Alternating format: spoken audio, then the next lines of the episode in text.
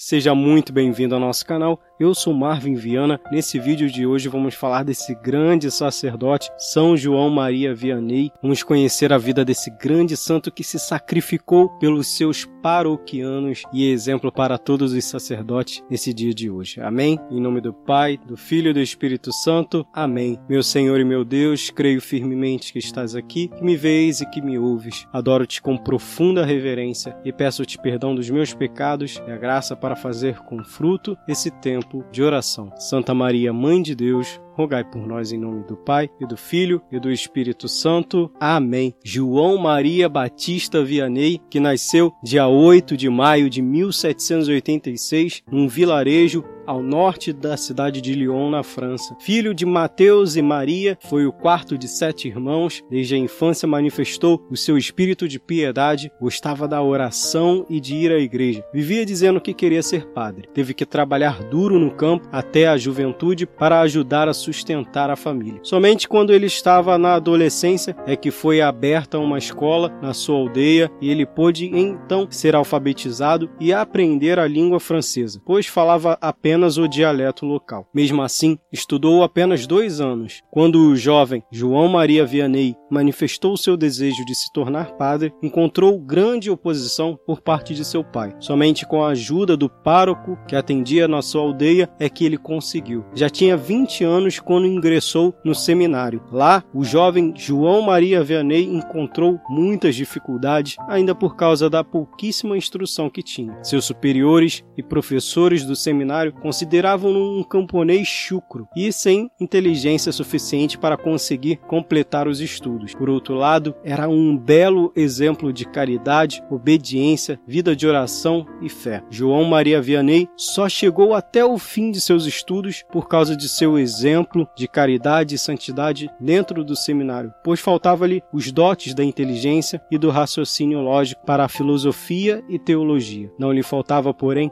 a sabedoria que vem do céu. Por isso, ele foi ordenado padre em 1815. Recebeu, porém, um impedimento grave. Não poderia exercer o sacramento da confissão. Seus superiores julgavam que ele não teria capacidade de orientar e dirigir a vida espiritual dos fiéis. Mal sabiam eles que estavam diante de um dos maiores confessores de toda a história da igreja. O padre João Maria Vianney permaneceu ainda três anos no seminário de École, agora, porém, estava sob a direção de um abade chamado Maley. Este percebeu que o padre Vianney era um homem de oração profunda, especial, portador de carismas e de santidade. Por isso, depois de três anos convivendo com o abade Maley, este conseguiu a liberação necessária para que Padre João Maria Vianney pudesse exercer o seu ministério sacerdotal plenamente inclusive como confessor. Então, logo conseguiu sua liberação, o padre João Maria Vianney foi designado vigário do vilarejo de Ars. Todos os padres se esquivavam desta paróquia por vários motivos. Primeiro, porque ela possuía apenas 230 habitantes. Segundo, porque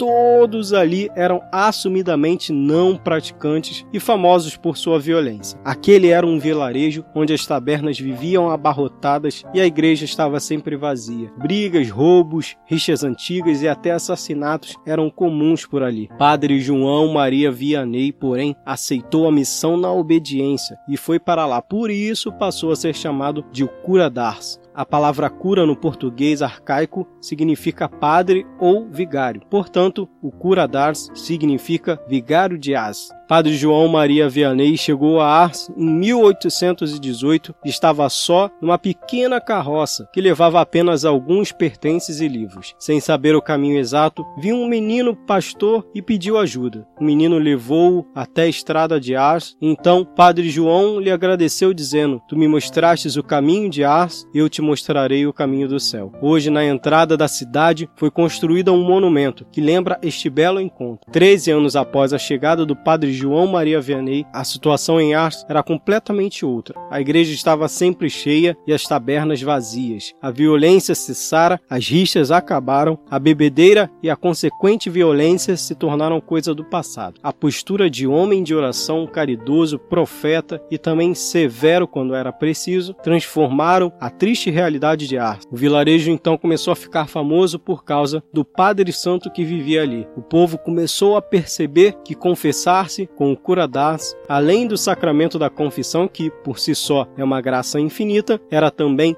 um momento de discernimento, de vida, de orientação, de verdadeira transformação. As orientações dadas pelo Padre João nas confissões eram verdadeiras dádivas vindas do céu para curar os corações feridos e restabelecer a esperança, o amor e a confiança em Deus. Aquele que tinha sido impedido de administrar o sacramento da confissão tornara-se o maior confessor da história. Diariamente, filas enormes se formavam diante do confessionário da igreja e o padre João passava horas a fio atendendo todos, muitas vezes sem comer. Por muitas e muitas vezes passou dias inteiros sentado no confessionário, atendendo os corações aflitos em busca de orientação e libertação de seus pecados. E todos saíam transformados daquele confessionário. A fama e santidade do Curadas se espalhou pela Europa. Por isso, muitos viajavam de longe para Ars com isso, o vilarejo que não tinha possibilidades de atender tanta gente teve que ir se transformando para atender a demanda da nova realidade. Os antigos donos da taberna passaram a ganhar a vida transformando suas tabernas em hospedarias e depois em hotéis, e Ars se tornou uma cidade por causa do padre João Maria Vianney. E o padre João fazia suas próprias refeições e os serviços domésticos, vivia em oração, dormia apenas três horas por dia para dar conta de toda a atividade que tinha como vigário. Dedicava tempo para socorrer os pobres em suas necessidades, fazendo todo o possível por eles. Quando recebeu herança por parte de seu pai, gastou tudo com os pobres. As almas aflitas encontravam em suas orações o norte, a esperança e o consolo. Sem descansar um dia sequer, o santo Curadás faleceu serenamente, consumido pelo cansaço. Era o dia 4 de agosto de 1859 e ele tinha 73 anos. Mesmo em vida,